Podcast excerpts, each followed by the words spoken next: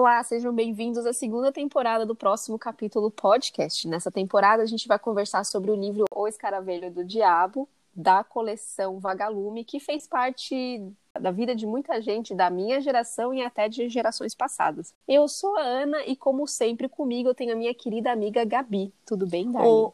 Oi, pessoal, tudo bem com você? Tudo bem. O Escaravelho do Diabo é um livro que pessoalmente eu não li, mas eu queria pedir para a Gabi contar um pouco, ou pelo menos de como ela lembra de como foi a experiência de ler esse livro. Então, gente, como a Ana falou, a série Vagalume ela foi muito importante, muito predominante na nossa infância. É uma longa lista de livros. E eu lembro de muitos professores pedirem vários, eu lembro de ter lido vários, mas por algum motivo esse em particular me marcou bastante. Eu gostei bastante da história, eu acho que foi um dos primeiros mistérios que eu li. Então eu, eu não lembro, admito que eu não lembro de detalhes da história, faz muito tempo que eu li, mas eu lembro de ter gostado muito, né, de, do enredo, dos personagens, de como eles, é, como os personagens iam se desenvolvendo e as coisas iam se desdobrando, né? Então um comentário interessante que a Ana comentou, né, da gente de ser uma, uma literatura que foi da nossa infância e de gerações passadas. Eu estava conversando com meu pai, que também acompanha o podcast, e eu falei que o nosso próximo projeto era o Escaravelho do Diabo, e ele falou: Nossa, que legal, é um livro que eu também li na minha infância. Aí eu fiquei bem curiosa, porque quando eu achei que era gerações anteriores, sei lá, pensei nos 10 anos, sabe? Sim, a galera anos. que tava no terceiro colegial, né? Quando a gente tava na quinta série. Isso, exatamente. Algo palpável. Eu falei, nossa, eu vou dar uma pesquisada. Nunca, uhum. nunca tinha parado para pesquisar a história do livro, né? Então, ele é um livro infanto-juvenil ele foi escrito pela, é, pela brasileira, pela autora Lúcia Machado de Almeida. Ele originalmente foi publicado em capítulos na revista O Cruzeiro, entre 10 de outubro e 26 de dezembro de 1953, gente. O Escaravelho do Diabo alcançou maior sucesso ao ser republicado como livro em 1974 pela série Vagalume, criada em janeiro do ano anterior. E as ilustrações do livro é, da, é, é do Mário Cafiero a republicação mereceu 26 edições desse livro. Então foi super famoso mesmo.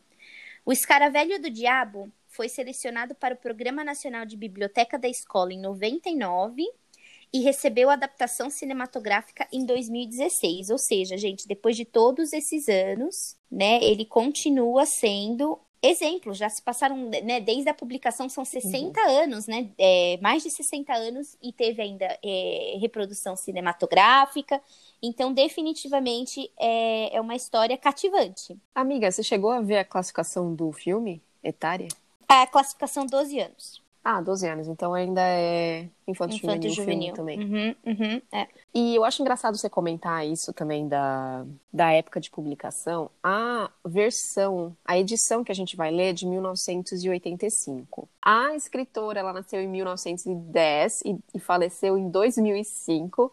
Então, o disclaimer que eu queria dar, o aviso, é que pode ter coisas, conforme a gente vai lendo, que não envelheceram muito bem. Então, a gente vai fazer os mesmos comentários que nem a gente fez com Harry Potter, que é um livro muito mais recente, que a gente falou, poxa, mas ela tá sendo gordofóbica aqui, etc. Então, pode ser que algumas coisas do livro não soem muito bem aos, aos nossos ouvidos dessa época de agora, né? É, e algumas coisas a gente vai ver que houveram sim adaptações, mas, claro, é uma edição, como a Ana falou, de 1985. Então, tem mais de 30 anos. Então, tem algumas coisas que, apesar de terem feito mais moderninho para a época, já está bem defasado para nós agora, né? Mas. É.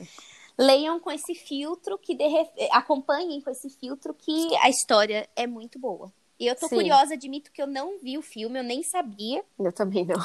Que tinha o filme, então eu vou tentar assistir, porque eu tô curiosa para ver alguns, algumas outras coisas como eles adaptaram, porque 2016 já é bem mais recente, né? Uhum.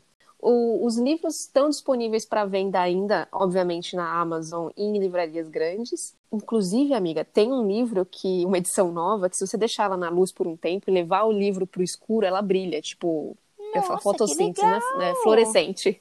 então, Olha. eu fiquei morrendo de vontade de comprar Mas talvez quando eu for pro Brasil fique mais acessível, porque dá para eu comprar por aqui, mas sai, tipo assim, 46 dólares, sabe? Meu, É, dá para eu esperar, quando eu for ao Brasil de novo eu compro. Isso, exato. Manda pra casa de um tio e deixa lá, né? Exato, né? Uhum. Agora, então assim, para adquirir o livro, né, livrarias normais e Amazon tem disponíveis a versão nova. Se você tem aquele sebo no seu bairro, também pode dar uma ligada e verificar se eles têm o livro disponível. Como sempre, eu indico é, Estante Virtual, que é um site que tem vários sebos pelo Brasil, e aí só fique atento, dependendo de onde você comprar, pode ter a taxa de entrega, né? Muito legal. E eu olhei na, na Biblioteca de São Paulo, do município de São Paulo, para ver se tinha disponível no acervo. É, tem, só que por causa do corona, acho que bibliote- as bibliotecas vão começar a abrir só em outubro de 2021. Então, vai ser um pouco difícil de acessar esse acervo agora. Em tempos de pandemia. Isso, eu não sei se eles têm alguma exceção, não sei como está funcionando. Porém, eu vi também que a a- a- as bibliotecas de São Paulo estão liberando um monte de livro em PDF Hum, pelo site da- da- das bibliotecas. Então, sei lá, em específico, o Escaravelho do Diabo não estava disponível, mas tem literatura infanto-juvenil, adulto, nacional e estrangeiro, um monte de livro em PDF por lá também. Então, Legal. Fica a dica. Ficam as dicas. Ficam as dicas. Amiga, escaravelho ou escaravelho? Não sei, amiga. Eu falo escaravelho, mas eu devo estar falando errado. Eu posso também, que eu já tô vendo velho. Vamos dar uma pesquisada nisso. Então, hoje teremos escaravelho Duas e versões. escaravelho. Depois, quando a gente descobrir como fala, a gente conta pra vocês. Bom, vamos lá então. No capítulo 1, que, que se chama O Mensageiro da Morte, a gente é apresentado ao Hugo e ao Alberto, que eles são irmãos. Naquele dia, o carteiro entregou um pacote que estava endereçado ao Hugo, mas quem acabou recebendo foi o Alberto, que o Hugo estava lá fazendo a barba, se olhando no espelho, parece ser um menino bem. é, Como chama? Não sei.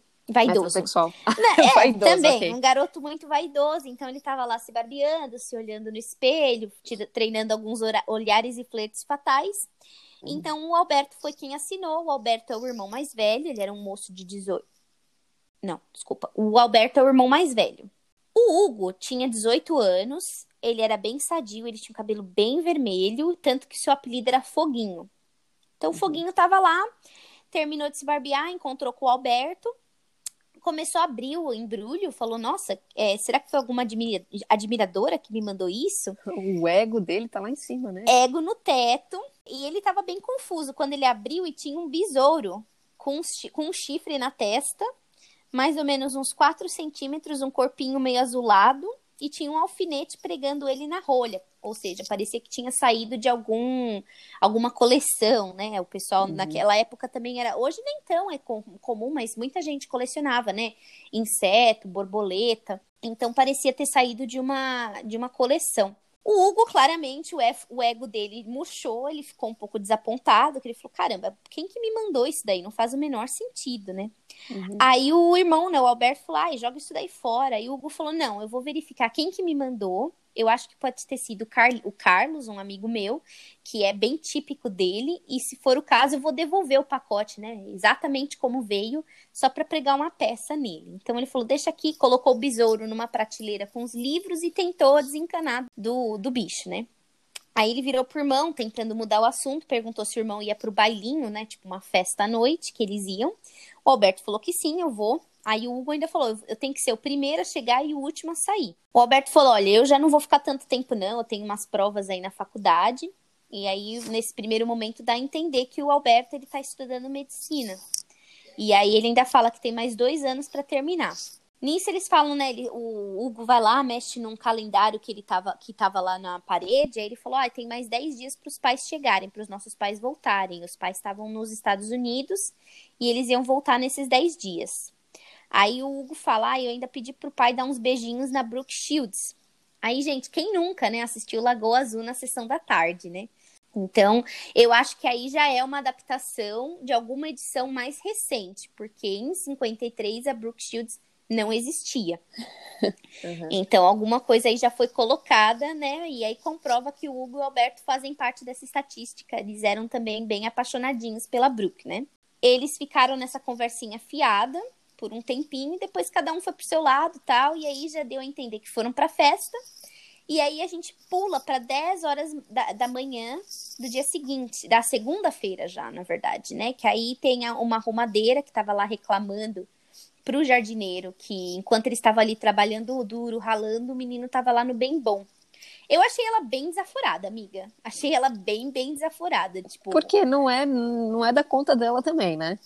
Ela Exatamente. tá lá pra fazer o trabalho dela, independente de quem tá acordado ou não, certo? Exatamente. De graças que você conseguiu acordar, que você tá ali com o trabalho, mas achei ela bem desaforada. Acho que ela só queria fazer um. ter uma um conversa veneninho. com. Quem nunca é. fala mal da outra pessoa? É, né? exato, tipo, só pra ter um é. assunto. Exato, não gostei. Uh, o jardineiro já tentou, né? Falou, ah, ele deve deixar ele descansar. Eu acho que eles foram no baile à tarde. Aí a arrumadeira, além de desaforada, ela era fuxiqueira. ela falou, não, o bailinho foi há duas noites. Isso daí não tem nada a ver, isso hum. daí é preguiça mesmo. Então, desaforada e fuxiqueira. E nesse primeiro momento eu falei, nossa, como que ela tem todos esses detalhes, né? Achei esquisito. Uhum. Aí o Alberto, deu meio-dia, o Alberto voltou da faculdade, ou seja, realmente era segunda-feira, ele voltou da faculdade e foi chamar o irmão para falar como tinha sido a prova, lembra? Ele estava estudando, bateu na porta, a porta estava trancada por dentro, super esquisito. Aí a arrumadeira passou de novo para soltar o veneno, falando: olha, é meio-dia, desde então ele nem se levantou. Aí o Alberto ficou preocupado, né? Aí ele falou: caramba, isso não é do Hugo, não é o tipo dele, né? Trancar a porta desse jeito. Aí ele dá um passo para trás ali, toma um impulso, ele se joga contra a porta. E aí eles entram no quarto. Quando ele entra no quarto, ele vê o Hugo com uma faca, uma espada uhum. fincada no coração. Gente, imagina a cena. Uhum. A arrumadeira deu um grito e desmaiou. Aí o irmão, né, o, o, Alberto tá em choque, ele vai lá verificar o pulso do irmão, mas tava frio, o menino já tava frio, presunto, gente. Aí os outros funcionários da casa vieram tentar entender o que estava acontecendo. O Alberto não parava de chorar, tava em choque. Ele falou: "Gente, não mexam em nada, eu vou ligar para a polícia". Aí, né, pouco a pouco, Rádio Peão foi indo, chegou a família do Alberto e do Hugo, né, alguns parentes, oh, parentes, alguns parentes, alguns vizinhos. E aí, depois de alguns minutos, a polícia chegou, verificou e falou: olha, o perito verificou e constatou que o menino tinha morrido mais ou menos ali à meia-noite, né, do dia anterior. Aí o perito, achou estranho, né, tipo, é, não tem nenhum sinal de luta. Será que. Que, que, será que aconteceu, né? E um outro perito foi lá, deu uma fungada ali e sentiu o cheiro de clorofórmio. Aí o Alberto falou: Você acha que meu irmão foi drogado? Aí os peritos falaram: Olha, sim e não. Muito provavelmente o assassino entrou no quarto, viu que o Hugo estava adormecido, colocou clorofórmio num paninho, alguma coisa, e colocou na boca dele para ele se manter desacordado. Depois disso, é, aplicou o golpe mortal com a espada. Ainda o, o perito falou: olha, o, o, sujeito ainda tinha uma boa pontaria, porque a espada foi cravada certinha no, no coração do Hugo, né?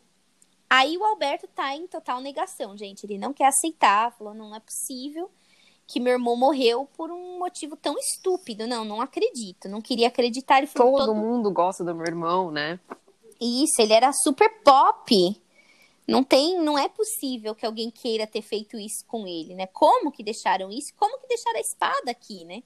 Aí um outro perito, perito ele analisou ele, o punho da espada, verificou lá, não sei o que, falou que parecia que ela era espanhola, especificamente de Toledo, mais especificamente do século XVII. Eu, enquanto estava lendo, falei, nossa, mas esse cara Perito em é armas, amiga. Perito em. Não do em armas, em, em, espadas do século XVII. Eu falei, gente, uhum. já tava achando que ele tinha muita informação, mas aí ele já me explicou que ele vinha estudando muito sobre espadas e ele tinha visto uma foto idêntica àquela lá no livro. Uhum. E eles verificaram, continuaram a verificação, viram que não tinha nenhuma impressão digital na espada de Toledo. O Alberto falou: bom, agora já tenho que levantar, eu vou ter que ligar para os meus pais, né? Os pais estavam em Washington.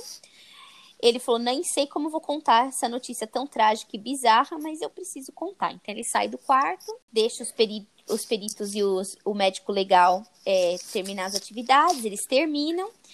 Nisso chegou um inspetor do caso, um inspetor Pimentel, e aí o inspetor falou: bom, então já temos aí toda a informação, toda a análise, todo o mapeamento da cena do crime. Então a primeira coisa que ele faz, ele chama os, os empregados para verificar os álibis deles, né? Aí vem a explicação do porquê que a. do como que a arrumadeira tinha todos esses detalhes e informações. eles moravam na casa, todos os funcionários, exceto o jardineiro, que esse sim morava longe. Devia ter família, muito provavelmente não queria ficar lá na casa do, dos, dos, dos é, patrões, né? Aí eles, é, fala, aí eles verificaram também que normalmente o Hugo dormia com a janela aberta, ele nunca tinha se preocupado, né, com, com, com perigos alheios, né? Para ser sincero, o que parecia é que ninguém tinha, na verdade, um álibi, né? Tava todo mundo dormindo quando o assassinato aconteceu. Aí eles começam a falar que a cozinheira já estava com a família, já tinha mais de 15 anos, o jardineiro, é, ela e o jardineiro adoravam o Hugo, e aí já a arrumadeira, que estava bem clara, e o copeiro, para eles o Hugo não fedia nem cheirava, eles eram bem diferentes, né? Tipo, estavam hum. de boa, tranquilo. A arrumadeira é, se chama Elsa e ela falou que ela não ouviu nada, que naquela noite, aliás, ela estava tendo um sonho bem estranho com cobras. Aí o Pedro, que é o copeiro, já anotou isso num caderninho, já se planejando para jogar isso no jogo do bicho. Vemos aí já uns novos vícios, né, pessoal? O cara já pegava as informações, qualquer informação era sinal para ele jogar no jogo do bicho. E de fato fazia sentido, né, ninguém ter ouvido nada, mas ainda era muito cedo para liberar alguém da suspeita. Todo mundo ali ainda era suspeito, né? O inspetor perguntou pro irmão, né, pro Alberto, se o Hugo tinha namorada. Aí o Hugo falou, ah, o Alberto falou, ah, o Hugo tem muitas meninas, né? Ele sempre foi muito popular, muito querido, mas não tinha ninguém especial, não. É, ele era divertido, sempre muito atlético, dançava bem e o flerte era fatal. Então não era nada, não tinha alguém para se chamar de meu, né? E então aí o inspetor falou, bom, não ajudou muito, né? Não. É, nada. O inspetor falou que ia dar uma pesquisada né, em lojas de antiquário, ver se ele descobria alguma coisa sobre a espada e ele ia voltar a passar informação, ia continuar dando, dando uma investigada. Passaram-se três dias do falecimento do Hugo, os pais do menino chegaram, então aí volta novamente aquela coisa. Hoje, nos dias de hoje, você já descobre que aconteceu alguma coisa. Não nos dias de hoje, em tempos de pandemia, mas nos tempos de hoje, se acontece alguma coisa, você já compra uma passagem, já volta naquela noite mesmo. Mas eu imagino que para chegar em Vista Alegre, naquela, naquela época dos Estados Unidos não devia ter voos todos os, todos os dias para São Paulo, né? Ou sei lá, tal, talvez tiveram que vir picando, né? Em escalas. Uhum. Então demorou, demoraram três dias, mas os pais chegaram, estavam bem des desolados, bem chateados, óbvio, né? O pai, ele é um físico famoso e renomado e ele estava cruzando o mundo, percorrendo o mundo numa série de estudos. E aí, claro, né? Levou a mãe. Os meninos já eram crescidos, não imaginavam que ia acontecer uma catástrofe dessa enquanto eles estavam fora. Aí eles ofereceram 50 milhões de cruzeiros para quem descobrisse alguma coisa sobre o assassinato ou sobre o assassino. E estavam esperando, né? Esperando mais informações do que estava acontecendo vindo do inspetor. O Alberto, o irmão, ele emagreceu muito naqueles dias, ele estava bem chateado, bem. Talvez se sentindo um pouco responsável, né? Que não tinha visto antes, sei lá, não estava lá com o irmão, ele emagreceu muito. Ele, ele tinha os olhos bem azuis e estava bem fundo. Ele, você podia ver que ele, a, a tristeza estava se apoderando dele, sabe? Aí ele jurou para si mesmo que ele ia resolver o mistério do assassinato do irmão, mas ele nem tinha ideia que aquele era só o começo de muitos acontecimentos bizarros na pacata cidade de Vista Alegre. E é assim que nosso primeiro capítulo termina, gente. Algumas considerações. Você hum. quer faz... falar primeiro, amiga? Quer que eu fale? Eu queria saber se Vista hum. Alegre é um lugar de verdade. Eu fiz um, a pesquisa. Ah, você é um fenômeno. Eu pesquisei, Vista Alegre aparentemente não existe, mas existe uma cidade que se chama Vista Alegre do Alto, no interior de São Paulo, a 100 hum. quilômetros de Barretos. Então, deve ter tido uma adaptação aí para não parecer nada, né? Não ficar, é, não machucar nenhum morador de Vista Alegre. Então, sim, é uma cidade Vista Alegre do Alto, é uma cidade em São Paulo, no interior de São Paulo, a 100 quilômetros de Barretos. A população total em 2010 era de 6.889 habitantes. Então, lá atrás, imagina quão pequenininha a cidade era, né? Definitivamente todo mundo ali era meio família, todo mundo conhecia todo mundo, né? Obviamente, gente, lendo esse capítulo, obviamente a família do Hugo é rica né? Os pais estão nos Estados Unidos, o mais velho tá indo na, o irmão mais velho está na faculdade de medicina, eles têm vários funcionários que vivem na casa. Então eles definitivamente são, né, proeminentes, eles são bem ricos ali comparado, né, Pelo menos com a realidade dos dias de hoje. É, né? e eu acho também assim, na época, apesar de concordar com você, sim, eles eram ricos, mas ainda assim, na época, era mais comum você ter muito mais funcionários, famílias ricas, né? Dentro das casas do que hoje em dia. Acho que hoje em dia, não sei se existe mais copeiro, a não ser que você seja muito rico, né? Não, você tem que ter muito dinheiro para ter um jardineiro, um copeiro, uma arrumadeira, né? É, mais um, cozinheira. cozinheira. Isso. Então, definitivamente, claro, uma realidade diferente era mais comum, mas ninguém tinha assim quatro, cinco funcionários. Não era tão comum assim ter quatro, cinco funcionários, né? Amiga, sabe o que eles não tinham? Não. Um segurança. Mas também a cidade era pequena e até então eu imagino que não havia necessidade disso, né? Bem observado, não tinha um segurança e notei que também não tinha um motorista, né? Justo. Enfim. Mas também um acho que pra ter um carro, né? É, ou então para você chegar nos lugares em Vista Alegre devia ser, tipo, sei lá, dois passos, né? Então, Pode ser.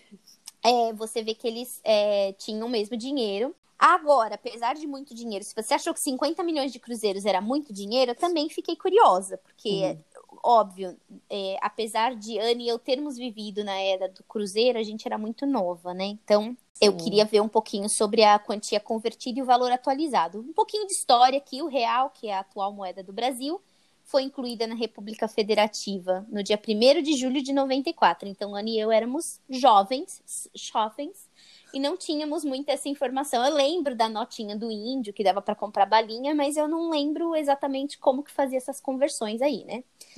Então, através dessa inclusão do real, as taxas inflacionárias e diversas situações críticas da economia do Brasil tiveram reduções drásticas. E isso afetou de forma positiva a economia de todos os brasileiros. Aí fala aqui que o Cruzeiro teve uma longa história no Brasil. Ele foi instituído como moeda brasileira em 1942, ou seja, quando o livro foi lançado em 1953, ele já era a moeda oficial do país, né? Mas ele passou por diversas mudanças e ele foi chamado de Cruzeiro Novo, Cruzado, Cruzeiro Real, dentre outros nomes. E aí algumas mudanças foram no ano de 67, 70, 86, 90 e 93. Antes do Cruzeiro, o que valia no Brasil era o Reis.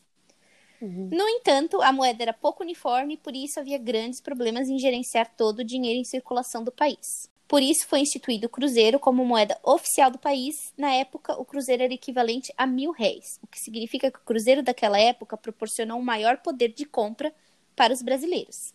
A conversão de cruzeiros para reais, ela começa com uma conversão simples do cruzeiro de 90 para o cruzeiro real de 93.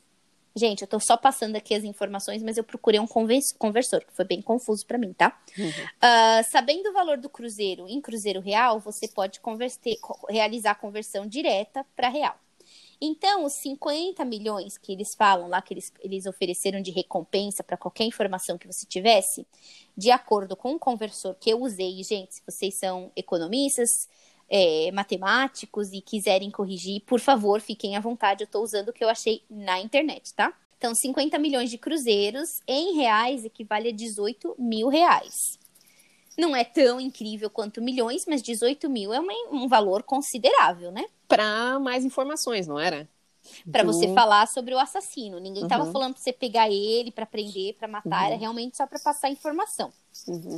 Isso é a conversão. Agora, atualizando, corrigindo os valores para os dias de hoje, quando eu digo dias de hoje, o único conversor que eu achei foi para os dias de ontem, 2020, tá?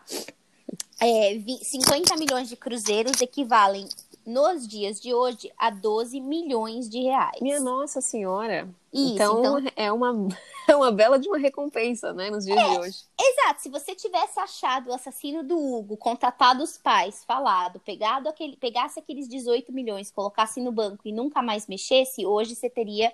ah, ci- 18 milhões, desculpa, não. 50 milhões de cruzeiros, você teria hoje 12 milhões de reais. Então, valeria a pena, né, gente? Então, era isso que eu, só fiquei curiosa, é, quis dar uma verificada, que eu falei, esse dinheiro aí não tá batendo, né? Mas então, uns 20 mil reais, válido, né, por uma informação aí do. Sim, sim.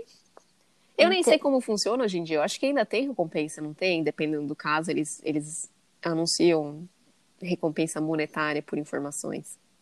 Eu não Então, sei. eu não sei, tem? Eu acho, não sei. Aqui acho que nos Estados Unidos é mais comum, acho que eu vi até na TV, que se dá recompensa se você tivesse mais informação de um crime, dependendo do crime.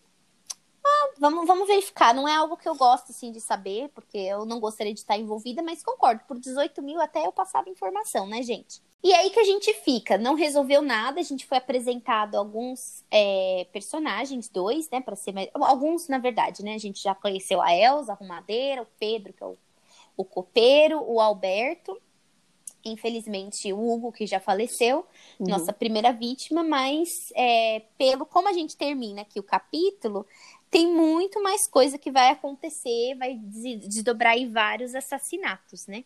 Sim, e o que eu, um comentário que eu tenho com relação à narrativa é que, ok, vamos considerar, é um livro infanto-juvenil. Então, no primeiro capítulo, você é apresentado a, sei lá, uns sete personagens, já tem o crime, tem muito de uma introdução, assim, para você conhecer os personagens muito, né? É tudo meio jogado, mas lembrando, é para o público infanto-juvenil. Então, não pode ser uma coisa que demora, tipo, Senhor dos Anéis, sabe, o Hobbit, Isso. com todas as descrições e tal. Mas é... eu achei também que foi é um livro, assim, pelo que agora relendo, é um livro bem cru, né? Tipo, uhum. eu imagino, eu não lembro eu lendo isso e de repente ver assim um morto com uma espada, uma espada fincada, né, no peito. Então, Sim. assim, é bem gráfico, né, para um infanto juvenil. Bem gráfico. Mas, e sabe, uma coisa que eu queria comentar ainda com relação da narrativa ser muito rápida você ainda comentou que foi, ele inicialmente foi publicado em capítulos numa revista, né? Uhum. Então ele tinha que dar um, um, como é que chama? Uma puxada no episódio seguinte para manter a pessoa engajada. Engajada, é. Concordo. É, eu, eu, eu gostei bastante. É o primeiro capítulo, mas agora a pergunta é para você, Ana. Você que está lendo a primeira vez, o que você achou? Eu achei legal, eu adoro livros de mistérios, policial, assassinato, essas coisas, então eu acho que é muito interessante para quem está começando na, na vida de leitor é começar com um livro assim, que logo de cara te coloca um monte de gente que você já, em teoria, começaria a suspeitar, poderia, ou poderia suspeitar, né? Como você mesmo falou, nossa, por que que a... A Elsa? A, a Elsa é tão... Tão intrometida, tão rude com o filho do patrão, sei lá, você começa já a colocar um. Fazer a listinha do Harry Potter, né? A gente já tá no espírito do Harry Potter, e põe o seu chapéu de CSI aqui na nova temporada e começa a tentar identificar, ué, dentre as pessoas que foram apresentadas, será que são elas? Então, assim, eu achei o primeiro capítulo instigador, essa palavra existe? Instigante. Instigante. Uhum. E que tem, de, tem, tem muito para deixar as crianças engajadas a continuar os capítulos seguintes, né? Muito bom, muito bom mesmo. Próximo capítulo chama Os Hóspedes da Irlandesa. Então, okay. agora vai entrar talvez um pouco uma mistura ainda de é, internacional. Então, os hóspedes uhum. da irlandesa.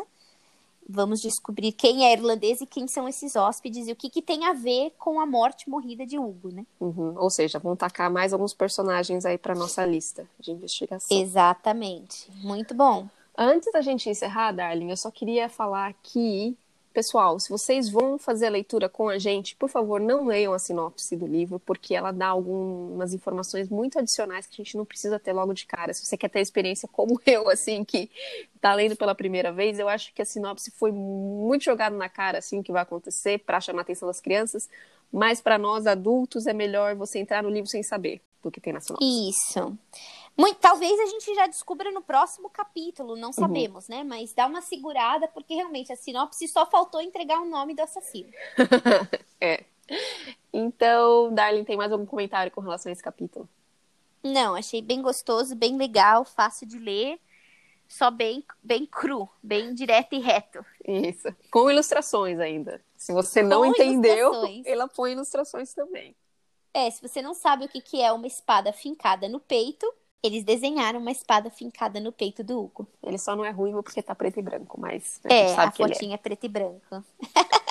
Então tá bom, gente. Obrigada por nos acompanhar nessa aventura. A gente volta na semana que vem e provavelmente os episódios agora, porque os capítulos são mais curtinhos, a gente vai fazer um aglomeradinho deles. Então, provavelmente dois a três capítulos por episódio nessa segunda temporada. Muito legal. Muito obrigada. Um abraço a todos e até semana que vem. Até a próxima. Ciao.